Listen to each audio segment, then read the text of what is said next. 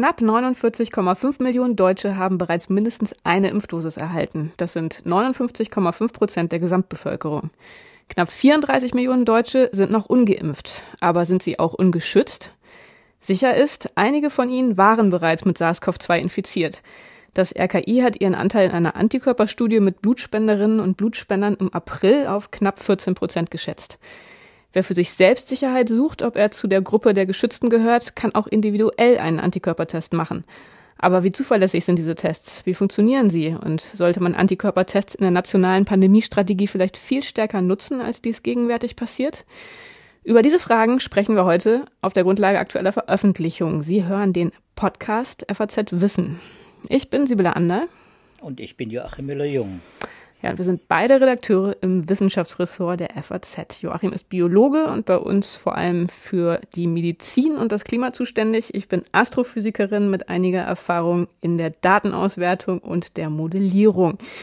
Ja, Joachim, heute geht es um Antikörpertests und ähm, das ist mal wieder so ein Thema, wo es, glaube ich, viele grundlegende Verständnisfragen gibt, wenn ich zumindest so von mir mal auf die Allgemeinheit schließen darf.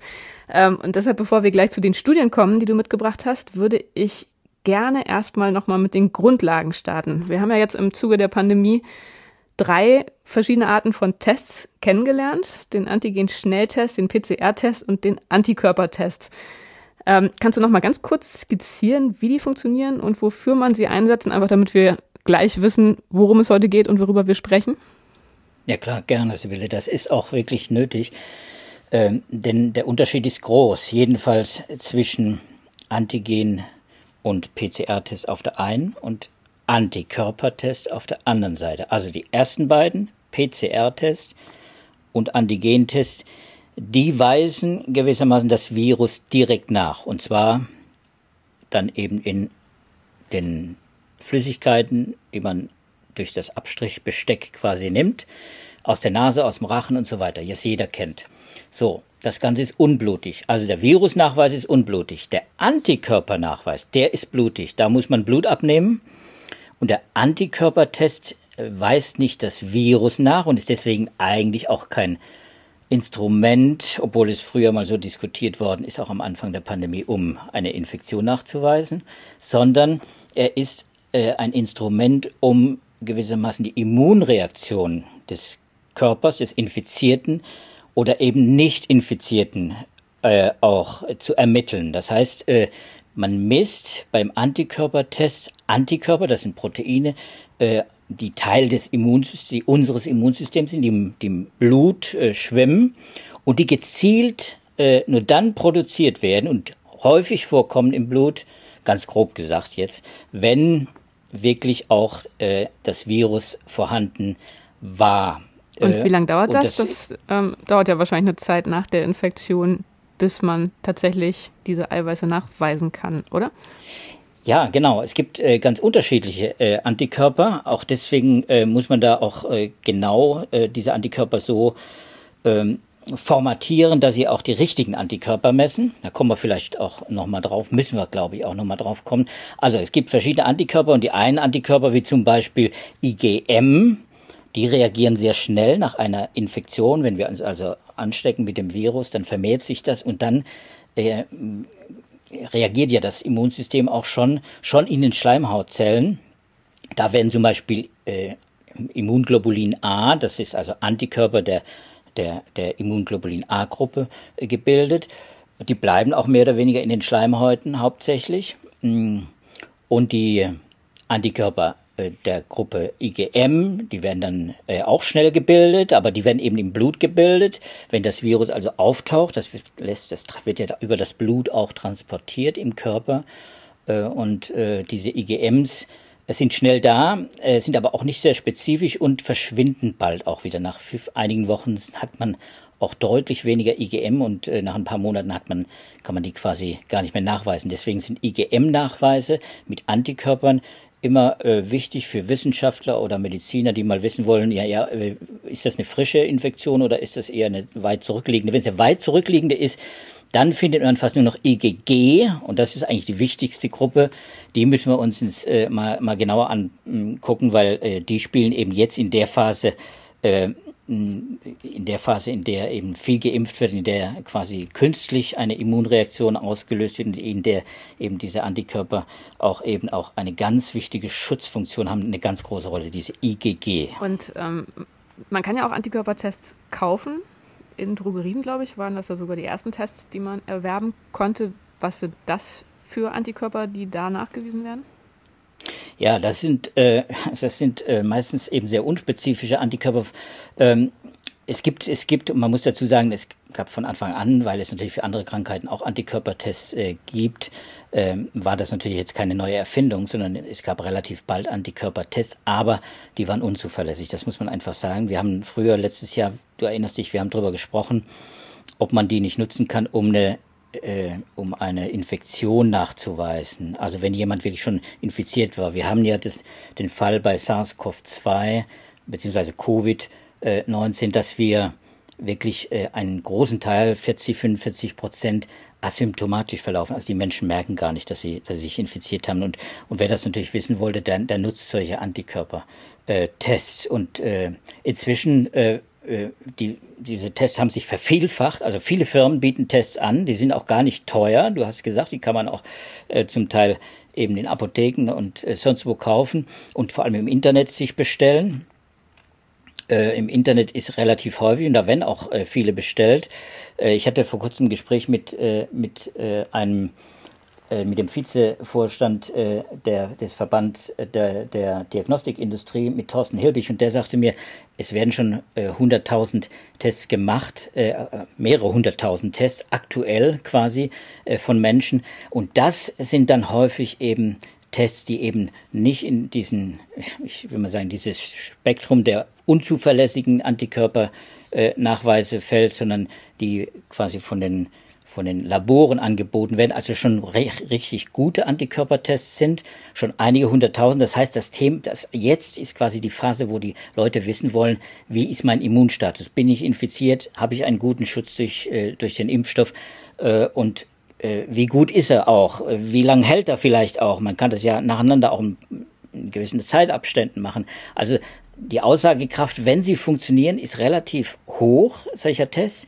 Aber der Punkt ist die Zuverlässigkeit, die Brauchbarkeit und da gibt es eben viele Zweifel. Und deswegen kurz abschließend zu dem Punkt, deswegen hat das äh, Bundesgesundheitsministerium äh, vor einigen Wochen, ich glaube vor zwei Monaten war es etwa, äh, auch äh, gewissermaßen die Übernahme der Kosten für solche Antikörpertests durch Krankenkassen äh, verhindert. Mhm.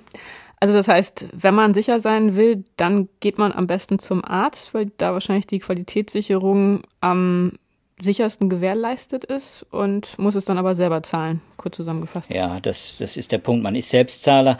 Diese paar hunderttausend, von denen ich gesprochen habe, das sind alles Selbstzahler. Das kann man machen. Äh, das ist natürlich nicht verboten, Antikörpertests zu machen. Du sagst es. Man kann zum Arzt gehen, man kann die Apotheke gehen. Man muss eine Blutprobe nehmen, also so so ein kleines Kapillargefäß wird gefüllt, also 20 Mikroliter äh, Blut wird da entnommen, zwei Tropfen, wenn du willst, äh, also aus der Fingerkuppe. So und, da, und das kann man äh, verwenden bei den Schnelltests und äh, ja, da sind wir jetzt wieder in diesem äh, fragwürdigen Bereich, bei diesen Schnelltests, die funktionieren quasi wie Schwangerschaftsstreifen. Das ist, sieht auch so aus wie so ein Stäbchen. Äh, da reichen diese zwei Blutstropfen eben auch schon, äh, um da relativ bald ein Ergebnis zu bekommen. Nach Viertelstunde etwa bekommt man da Tests. Äh, nur die Diagnostiklabore äh, und äh, viele Wissenschaftler, die große Zahl der Wissenschaftler eben sagt, äh, die Aussagekraft ist halt relativ gering, vor allem wenn wie jetzt zum Beispiel auch die Prävalenz des Virus selbst gering ist, also das Infektionsgeschehen niedrig ist, dann sind, ist die Gefahr von falsch positiven äh, Testergebnissen relativ hoch. Also ein einzelner Test bringt dann oft nichts. Also die Wahrscheinlichkeit ist erhöht von falsch positiven und da muss man halt mal äh, zwei hintereinander machen, damit man auch äh, eine etwas bessere Sicherheit hat, ob das wirklich äh, positiv ist. Also positiv im Sinne von, ich hatte eine, ein, eine Infektion und äh, diese IgG, und das muss ich vielleicht nochmal ein bisschen konkretisieren, äh, Sibylle, äh, die misst man quasi erst nach zwei, drei Wochen. Das ist auch das, was wir jetzt beim Impfen ja äh, immer wieder lernen. Äh, wir müssen zwei Wochen warten, bis wir, bis wir einen Eintrag kriegen in, oder bis wir den QR-Code kriegen von den Apotheken, dass wir wirklich zweimal geimpft sind. Das ist gewissermaßen diese Frist zwei Wochen, in der dann äh, diese äh, IgG-Titer äh, aufgebaut werden, also dass wir genügend äh, Antikörper im Blut haben, dass wir A geschützt sind und es äh, B dann eben auch in Tests äh, gut nachweisen können. So, jetzt ähm, haben wir, glaube ich, so ein bisschen die Grundlagen gelegt, um mal einen Blick auf die Studien zu werfen. Ähm, du hast eine Science-Studie mitgebracht, die am 13. Juli erschienen ist von Schweizer Medizinern, wo es um Antikörpertests geht und um die Methode, wie man Antikörper nachweist. Und da geht es erstmal auch wieder um verschiedene Antikörper. Ähm, in dem Paper wird gesagt, dass spezifische Antikörper erstmal wenig über den Schutz aussagen, den man hat gegen Covid-19, dass man stattdessen auf neutralisierende Antikörper gucken muss. Und das ist offenbar methodisch nicht so einfach zu realisieren. Da wurde jetzt neu, eine neue Methode entwickelt. Das ist das, was da vorgestellt wird, wenn ich es richtig verstanden habe. Erklär uns das doch mal. Warum ist das wichtig und wie verhält sich das zu dem, was du uns gerade erklärt hast? Ja, ich fand das, äh, das Paper wirklich deswegen spannend, weil, äh, weil es natürlich speziell sich diese neutralisierenden Antikörper äh, angesehen hat und eine Methode entwickelt hat, um diese quantitativ eben sehr gut zu messen. Von die Tests, über die ich vorhin gesprochen habe, diese Schwangerschaftsstreifentests, Lateral, Flow Tests, die messen nur qualitativ, ob man eine Infektion hatte. Aber welche Art von Antikörpern man da gemessen hat, also IgM, IgG oder so, das spielt dann äh, quasi gar keine Rolle. Das wird zum Teil angezeigt, aber jedenfalls kann man nachweisen, okay, ich hatte eine SARS-CoV-2 zwei Infektionen. So spezifisch sind diese Tests. Aber hier haben wir äh, ein Paper, und eine Gruppe von Wissenschaftlern, die äh, sich, die mal geguckt haben bei äh, Menschen, die infiziert waren äh, und äh, die dann entsprechend Antikörper im Blut haben, äh, welche, ja, wie groß ist A der Anteil der neutralisierenden Antikörper?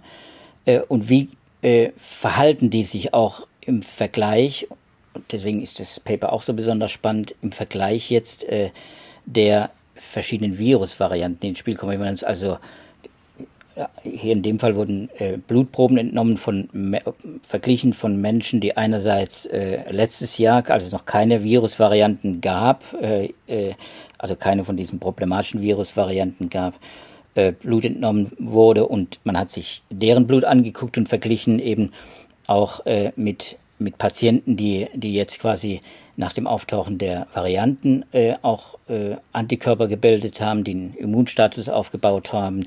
Und dann äh, kann man eben sehr schön auch sehen, äh, inwieweit dieses Blut zum Beispiel von den Patienten aus dem letzten Jahr äh, Antikörper enthält, die heute auch gegen das äh, heutige Virus, bei uns in dem Fall ja Alpha oder Delta, mehrheitlich ja inzwischen auch Delta, äh, dann funktioniert. Also ob dieses neutralisiert. Und jetzt muss ich vielleicht auch nochmal den Begriff neutralisierendes Antikörper äh, erwähnen, weil das ist, glaube ich, ein ganz zentraler Begriff. Äh, ich will nochmal noch mal ausholen. Neutralisierende Antikörper sind ein Teil der Immunglobulin G, also der Antikörper, äh, die sehr spezifisch auf SARS-CoV-2 reagieren und sie attackieren und sie quasi blockieren. Neutralisierende Antikörper blockieren. Viele andere Antikörper, von diesen auch von IgG-Antikörpern, gibt es. Die binden auch an spezielle Anteile des äh, Virus, an verschiedene andere Proteine, das Nukleokapsidprotein oder auch an das Hüllprotein oder das Membranglykoprotein, also verschiedene Proteine.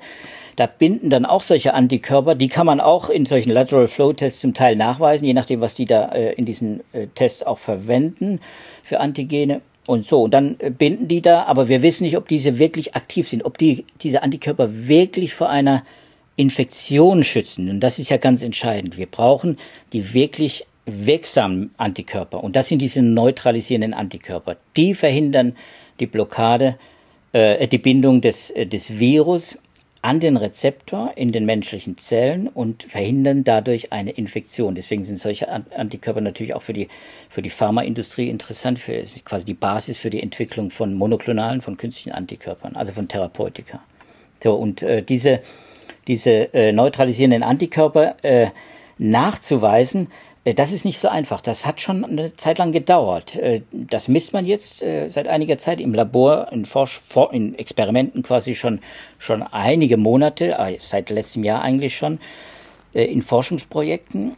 Aber jetzt kommen diese Tests eben auch äh, gewissermaßen auch auf den Markt. Äh, und äh, in den Diagnostiklaboren spielen sie eben auch schon eine Rolle. Und das ist auch der Grund, weswegen das jetzt auch für uns alle interessant wird. Denn wir wissen dann, es gibt Geräte, die können solche neutralisierenden Antikörper nachweisen. Erstmal nur nachweisen. Und diese Wissenschaftler aus Lausanne, aus Genf übrigens auch und Basel, die haben ein System entwickelt, ein zellfreies System, das relativ einfach ist von der Konstruktion her, vom Aufbau her, vom Prinzip her. Die gucken sich einfach an in ihrem Apparat, wenn man so will. Das ist also kein so ein Schwangerschaftsstreifen, sondern ein richtiger Apparat. Die gucken sich an, kann dieser Antikörper, den wir im Blutserum von ehemaligen Patienten oder von Geimpften haben, kann dieser Antikörper oder welcher Anteil der Antikörper kann äh, die Bindung, die Kopplung von Virus und äh, diesem Rezeptor des ACE2 verhindern. Und aus diesen beiden Bestandteilen quasi dieses äh, Spike-Protein, das ist das Molekül äh, des Virus, das bindet, und des Rezeptors, das ist ACE2, wenn das unterbrochen wird durch diesen Antikörper, und das sichtbar gemacht wird, das wird eben in, diesem, in dieser Multiplex-Maschine auch sichtbar gemacht, dann kann man sagen, okay, hier wird ein, hier ist ein Antikörper im Blut, der wirklich diese Bindung verhindert und äh, der ist effektiv. Ich fand das und, halt total faszinierend, muss ich sagen, als ich das Paper gelesen habe. Ich habe mir vorher nie Gedanken gemacht, wie man das tatsächlich misst und nachweist. Und da steht ja, dass man für den Nachweis dieser neutralisierenden Antikörper bisher, du hattest das ja jetzt schon erwähnt, wirklich Zellen und Viren brauchte und benutzt hat, um eben zu gucken, genau wie du gerade gesagt hast, ähm, ob die Antikörper ähm, diese Infektion der Zellen verhindern können und dass man deshalb dann ein Labor mit einem Biosicherheitslevel 3 brauchte, was natürlich irgendwie sehr, also mich hat das, wie gesagt, sehr beeindruckt. So als kleiner Absolut. Exkurs vielleicht. Ja, ja, weil das sind eben auch wirklich solche Neutralisationstests, das ist auch noch der Goldstandard. Also um gewissermaßen auch, auch solche neuen Tests äh, zu, zu, zu, äh, wie soll man, zu, zu standardisieren äh, und zu eichen, wenn man so will, kalibrieren, sagt man, wenn man solche Tests kalibrieren will, dann braucht man diese Neutralisationstests. Man muss also wirklich äh, aufwendige Verfahren hernehmen und sehen im Labor, äh, wie gut können diese Antikörper diese äh, diese äh, Infektions, den Infektionsstart gewissermaßen auch äh, verhindern. Und wie gut können sie es nicht? So, und dann kann man, äh, und dann macht man solche, solche quantitativen äh, äh, Experimente, indem man dann eben misst, äh, welche äh, Antikörper können das und äh, in welchen Mengen können sie es. So, und, und das Ideale ist natürlich, wenn man, wie in dem Fall jetzt, quantitative sprich Mengenaussagen machen kann. In, diese, in dem Blut von der und der Menge sind so und so viele neutralisierende Antikörper gegen SARS-CoV-2.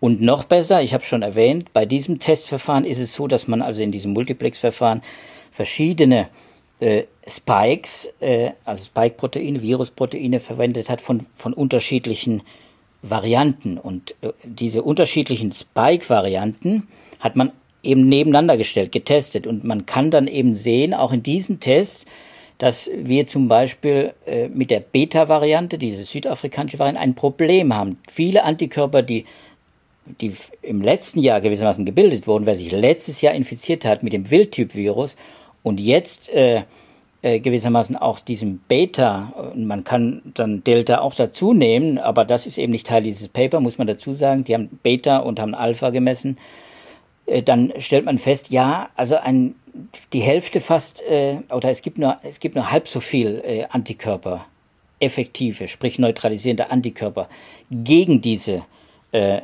gegen diese äh, neuen Varianten. Das heißt, die Menschen im, haben, die, die letztes Jahr infiziert wurden, haben halb so wenig äh, und zum Teil noch weniger äh, Antikörper effektive Antikörper gegen die neuen Varianten. Und das ist natürlich der Punkt, das haben viele Wissenschaftler in Experimenten ja auch mit Delta inzwischen gemessen.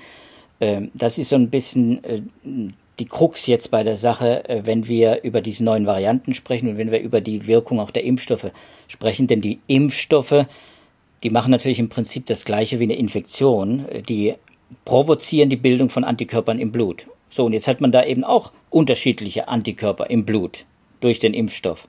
Wir geben mit dem Impfstoff quasi das Spike-Protein rein, Aber auch das Spike-Protein hat verschiedene Stellen, das ist ja ein komplexes, ein größeres Molekül. Auch da werden verschiedene Antikörper gebildet. Und jetzt ist die Frage, wie viele dieser Antikörper sind wirklich effektiv, wie viele stoppen die Infektion, beziehungsweise wie viele zeigen mir den Immunstatus an. Wie viele habe ich im Blut, damit ich weiß, okay, ich bin auch geschützt gegen neue Varianten. Und, und nochmal kurz die Zwischenfrage, man, hm. weil das ja immer wieder diskutiert wird in den sozialen Medien. Wie ist es im Vergleich Impfung versus überstandene Infektion in Bezug auf den Immunschutz? Kannst du wahrscheinlich ganz kurz beantworten, nur dass wir es nochmal haben. Ist es besser, also wenn man infiziert war? Es, es, ja, man muss, da, man muss da differenzieren, leider, Sibylle. Das ist eben der Punkt. Es wird eben oft nicht differenziert. Man, wenn man eine, eine starke Infektion, eine schwere Erkrankung hat, hat man einen hohen Antikörpertiter und man hat auch einen hohen äh, Titer an, äh, eine große Menge an T-Zellen, CD4, CD8 äh, T-Zellen, das sind T-Zellen, die haben wir noch nicht erwähnt, aber die muss man hier in dem Zusammenhang auch erwähnen. Das wird in diesen Antikörpertests natürlich nicht gemessen, aber wir haben so gewissermaßen das zweite Standbein, auch das haben wir hier im Podcast ja öfter mal besprochen. Wir haben dieses zweite äh, äh, gewissermaßen Neutralisationssystem T-Zellen. Das sind sehr effektive äh, äh, Virenkiller, wenn man so will. Die können auch an der Infektion äh, äh am, am, am, an der, an der äh, Inhibierung, an, an, der, an der Verhinderung einer schweren Infektion äh, äh teilhaben, und zwar einen sehr, sehr äh, äh, stattlichen Anteil sogar daran haben. Und, äh, und das darf man nicht außer, außer Acht lassen. Also wer, wer schwer, wer, wer äh, eine schwere Krankheit durchgemacht hat, hat in der Regel auch hohe Antikörpermengen hohen, und viel neutralisierte Antikörper. Das haben einige Studien gezeigt. Die werden wir jetzt nicht alle in den Show Notes wiedergeben, aber das haben wir auch in verschiedenen Podcasts ja auch schon mal, schon mal angedeutet. Äh, das ist klar. Wer eine schwache Infektion hatte oder gar eine asymptomatische Infektion, der hat eine schwächere äh, Antikörperreaktion. Das heißt, da werden weniger Antikörper, weniger neutralisierende Antikörper aufgebaut. Und Antikörper sind Proteine und Proteine werden mit der Zeit auch abgebaut. Das heißt, alle Antikörper nehmen ab mit der Zeit. Die Frage ist im Moment, wie schnell nehmen sie ab? Na, aber man kann nicht sagen, dass eine Impfung generell schlechter ist. Im Gegenteil, wenn man nur sehr schwach erkrankt war, vielleicht sogar asymptomatisch, dann wird eine Impfung vermutlich einen deutlich besseren Immunschutz liefern. Ja, und das ist der Punkt. Also da liegt wahrscheinlich das Missverständnis, äh, dass nämlich die äh, Leute glauben, weil wir ja eine, quasi keine Reaktion oder nur eine ganz geringe Reaktion haben, die meisten Menschen, viele natürlich auch nicht, aber die haben auch dann mal Schüttelfrost oder Fieber oder sowas. Aber es ist ja doch im Endeffekt äh, nach 24 48 Stunden ist es vorbei, dass man dann äh, sagen kann, okay, das ist quasi dasselbe Antikörperlevel oder dasselbe Immunschutz wie bei einer schwachen Infektion. Das ist eben nicht der Fall. Das kann man nicht eins zu eins setzen. Wer eine schwache, Inf wer einen, wer einen, wer sich geimpft hat, hat in der Regel, weil das eben Impfstoffe sind ja auch daraufhin getestet und entwickelt worden, dass sie eine starke Immunreaktion auslösen. Und schon die ersten Tierversuche damals, äh, Anfang letzten Jahres, haben gezeigt, dass wir eine ja, ja, fünf, zehnfach, manchmal sogar in gewisser Hinsicht hundertfache äh, äh, stärkere Reaktion durch den Impfstoff auslösen, im Hinblick auf eben schützende T-Zellen und auch im Hinblick auf Antikörper. Und äh, einige Studien, muss man auch dazu sagen, die werden wir jetzt auch nicht in die Shownotes stellen, das wird das ganze System wahrscheinlich überlasten.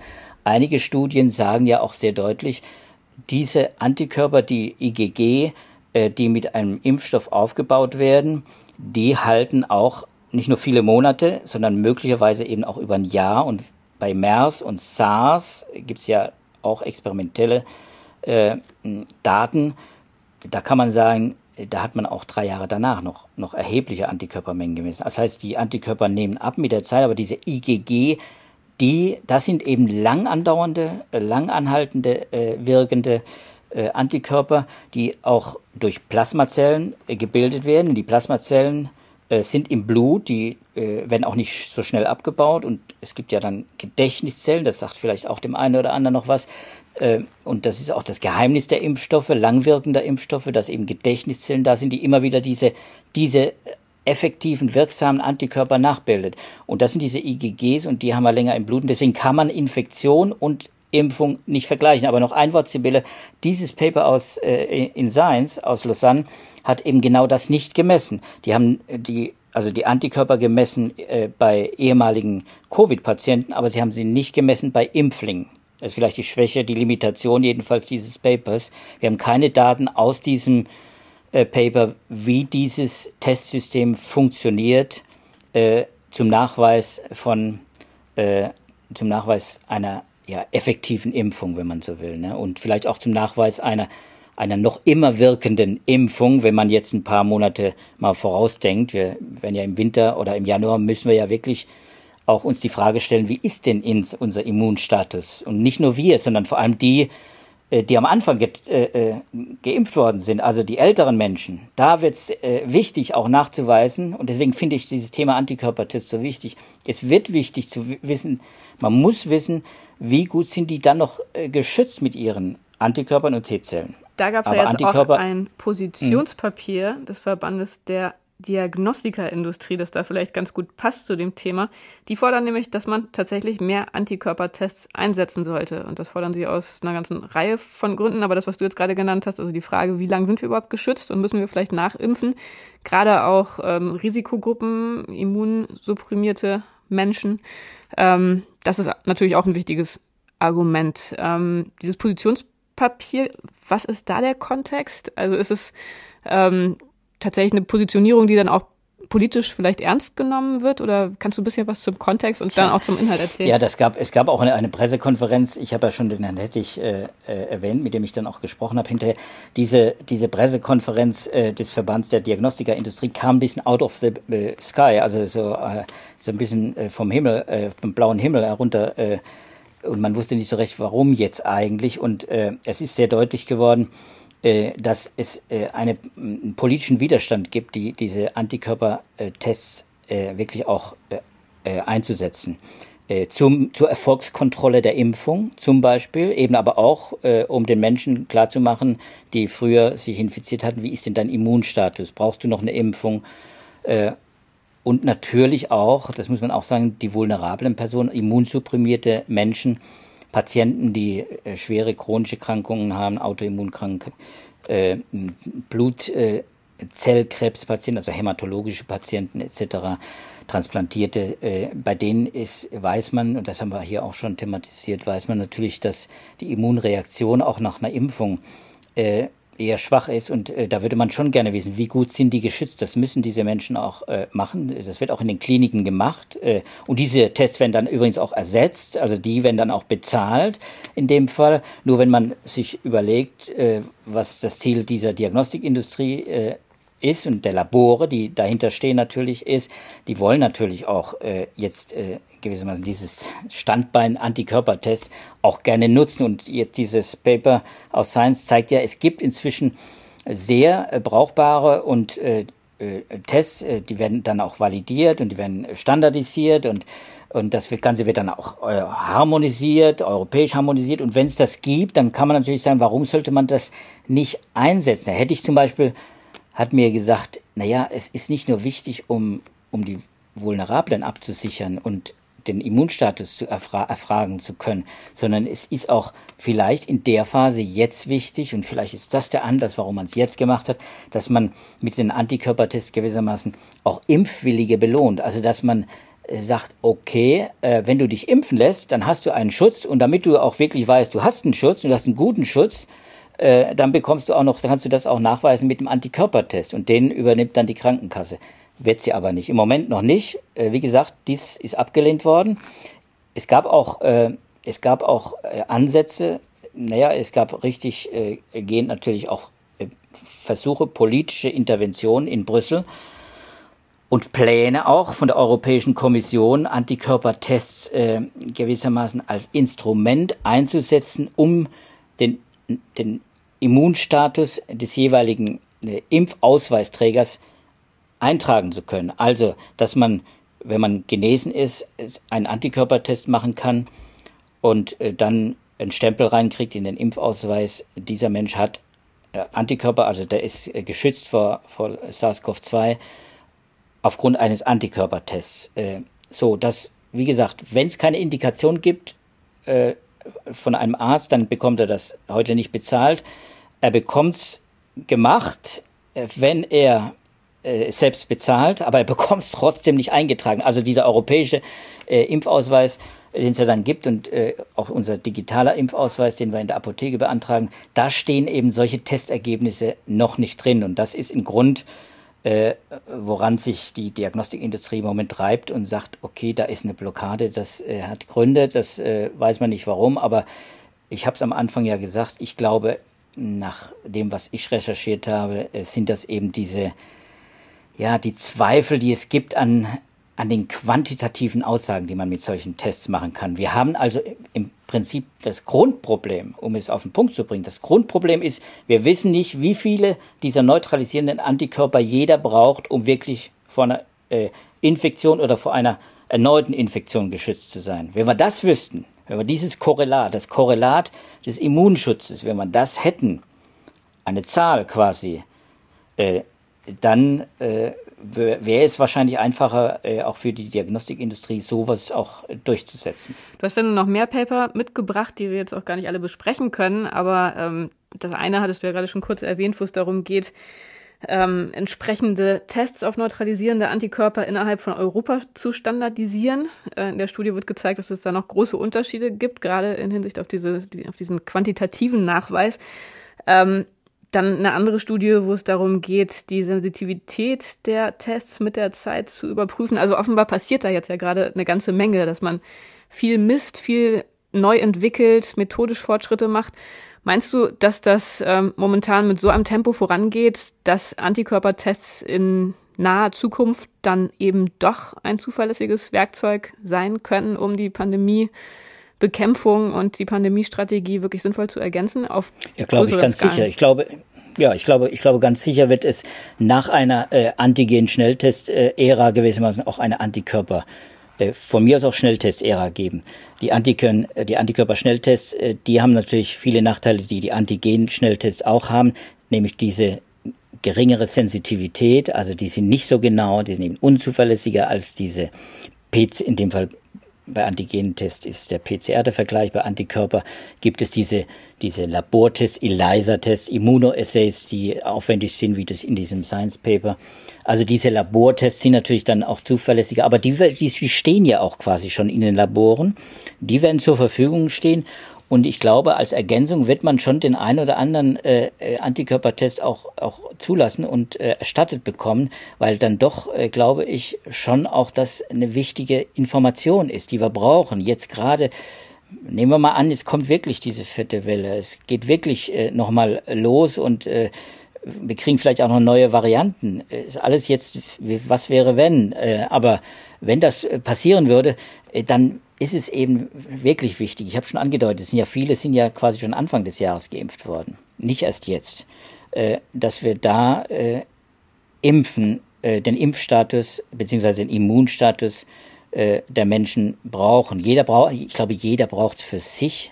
Und wenn er dann einen zuverlässigen Test hat, dann ist das wertvoll. Dieser, dieser dieser, dieser Artikel, den ich äh, dann natürlich auch in die Shownotes stellen werde, aus, äh, ist eine Rapid Communication äh, aus, aus Euro-Surveillance, das ist quasi das ECDC, das Europäische äh, Seuchenzentrum.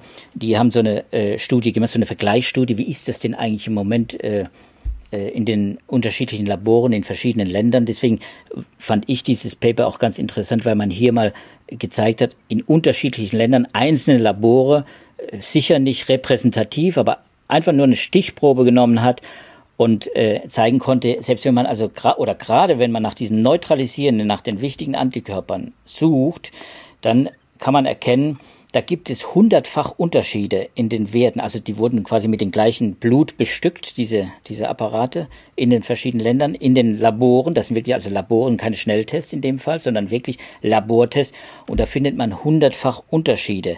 Also Slowenien, Italien, Deutschland etc. Wann ich glaube 16 Länder waren beteiligt. Und äh, das ist natürlich so, dass das muss natürlich dann auch äh, ausgemerzt werden. Deswegen steht in dem Paper auch, man muss das harmonisieren. Äh, wenn man das nicht harmonisiert, das lässt sich allerdings auch harmonisieren. Äh, wenn man es tut und die Geräte kalibriert, dann kann man quantitative Aussagen über die Konzentration von neutralisierenden Antikörpern im Blut machen. Und dann kann man etwas über den Immunstatus sagen. Ich will nochmal nochmal kurz vielleicht, äh, bevor wir ganz schließen, nochmal sagen, wir haben nicht nur die Antikörper, wir haben auch die T-Zellen und sind ganz wichtig, die werden nicht gemessen, aber auf die können wir auch zählen. Das heißt, selbst wenn jemand einen niedrigen Antikörperstatus hat, kann das am Ende bedeuten, dass er gut geschützt ist, weil er, weil er äh, jede Menge äh, sehr effektive, sehr wirksame T-Zellen hat. Auch diese Studien zu dem, was ich jetzt angedeutet habe, gibt es schon. Äh, und das wird natürlich jetzt alles noch äh, gemessen und geprüft. Du hast es gesagt, äh, die Labore und die äh, Forschungsgruppen weltweit sind da dran, um genau das herauszufinden, welche Rolle spielt äh, das äh, Immunsystem, das T-Immunsystem, die T-Zellen und welche Rolle spielen die Antikörper. Und wir werden wahrscheinlich, glaube ich, schon im Winter dann so, so viel wissen, auch äh, über diese Indikatoren des Immunstatus, dass wir, dass dann man nochmal darüber nachdenken wird, auch über die Frage Antikörpernutzung äh, für den Immunitätsausweis, für den Impfnachweis oder äh, eben auch über die Finanzierung dieses Ganzen, sprich, ob es dann wirklich auch von den Kassen übernommen wird. Hm. Na gut, also ein weiteres Thema, an dem wir wahrscheinlich dranbleiben werden. Ich versuche jetzt nochmal zusammenzufassen, was ich jetzt heute mitgenommen habe. Ähm, erstmal wichtig, unterschiedliche Arten von Tests. Die Antigen-Schnelltests und die PCR-Tests kennen wir mittlerweile alle. Das sind die, die mit Abstrichen funktionieren, zum Beispiel Rachen, Nase und so weiter. Die Antikörpertests, das hattest du so schön beschrieben, das sind die blutigen Tests. Da muss man eine Blutprobe abgeben. Dann wichtig, es gibt natürlich verschiedene Antikörper. Ähm, die IgM-Antikörper, die äh, werden schnell gebildet, sind dann aber auch schnell wieder weg. Die, die ein bisschen zuverlässiger sind, sind die IgG-Antikörper. Ähm, das heißt, die können auch eine weiter zurückliegende Infektion anzeigen. Dann wichtiger Unterschied, die spezifischen Antikörper und die neutralisierenden Antikörper, die, die wirklich etwas über den Schutz gegen Covid-19 aussagen. Das sind die neutralisierenden Antikörper, an die muss man ran. Die sind allerdings nicht so einfach nachzuweisen. Ähm, und da wurden jetzt neue Methoden entwickelt. Das heißt, das ist alles ein Forschungsfeld, hattest du auch nochmal gesagt, äh, wichtig, dass man da natürlich auch ähm, Methoden entwickeln muss, die mit den verschiedenen Varianten umgehen können. Das ist natürlich eine, ein großer Komplikationsfaktor, mit dem wir uns jetzt mittlerweile rumzuschlagen haben. Ähm, dann die äh, Beobachtung, dass es jetzt immer mehr Stimmen gibt. Du hattest die äh, Diagnostikerindustrie zitiert, die fordert, dass wir Antikörpertests viel offensiver einsetzen, um zu testen, ob bei Individuen ein Schutz besteht, wie lange dieser Schutz bestehen bleibt. Ähm, da gibt es bisher noch Widerstände in der Politik, aber hattest du auch ähm, dann kurz skizziert, es gibt jetzt einige Studien, die da wirklich dran arbeiten, auch quantitativ äh, die Tests zu verbessern, Standardisierungen einzuführen, die auch europaweit genutzt werden können und insofern wird wahrscheinlich der Antikörpertest eine immer größere Rolle in der Zukunft für uns spielen. Was habe ich vergessen, Joachim? Du hast fast nichts vergessen, außer den Hinweis, aber den hättest du bestimmt noch folgen lassen, äh, dass wir äh, viele, viele Anfragen haben und wenig Zeit haben für unseren Podcast selbst, aber natürlich jetzt auch in den nächsten zwei Wochen, wenn wir, wenn wir in die Pause gehen. Aber es sind immer noch interessante Zuschriften. Und äh, gerade weil du es erwähnt hast, weil ich es erwähnt habe, wir haben äh, Zuschriften von, von, Thomas Peter zum Beispiel, äh, die etwas angeregt haben, was wir dann vielleicht auch nach äh, der äh, kleinen Sommerpause, nach der Mini-Sommerpause dann auch nochmal aufgreifen, nämlich die Frage der Gefährlichkeit der Delta-Variante äh, und eben äh, auch äh, gerade in Bezug auf die, die Impfung das wird uns ja vielleicht dann in den nächsten äh, Wochen nochmal beschäftigen. Da sind ja viele Forschergruppen dran. Da gibt es neue wissenschaftliche Studien, sehr aktuelle, glaube ich. Das sollten wir uns nochmal genauer angucken. Und noch viele andere Anregungen haben wir bekommen und bekommen wir und die werden wir dann auch aufgreifen. Nicht alle, aber das eine oder das andere. Das stimmt. Insofern an Sie die Motivation, uns doch auch zu schreiben, wenn Sie Anregungen haben, wenn Sie Anmerkungen haben, Fragen ähm, Sie können uns schreiben unter wissenschaft.faz.de betreff Podcast. Lesen wir alles, äh, nehmen wir zur Kenntnis. Wir freuen uns sehr, wenn wir von Ihnen lesen. Ähm, anderer Punkt, tatsächlich sehr wichtig. Joachim geht jetzt in Urlaub. Wir sind zwei Wochen jetzt in der Pause. Danach gehe ich irgendwann in Urlaub. Das darfst du nicht vergessen, Joachim. Insofern müssen wir mal gucken, wie lang unsere Sommerpause wird. Aber äh, jetzt auf jeden Fall haben wir zwei Wochen ohne Podcast, einmal ein bisschen durchatmen. Hoffentlich lässt uns die Pandemie auch ansonsten in Ruhe. Die Zahlen ja, sehen im Moment nicht ganz danach aus, aber man darf ja noch hoffen, dass wir um die vierte Welle doch erstmal noch drumherum kommen. Wir werden sehen. Wenn Ihnen die Folge gefallen hat und Sie die nächste Pause, äh, die, und Sie die nächste Folge nicht verpassen wollen, dann können Sie uns abonnieren bei allen Podcatchern. Äh, wir freuen uns, wenn Sie das tun und wir freuen uns, wenn Sie uns bei der nächsten Folge wieder als Hörerinnen und Hörer beehren. Bis dahin alles Gute, bleiben Sie gesund. Tschüss. Tschüss zusammen.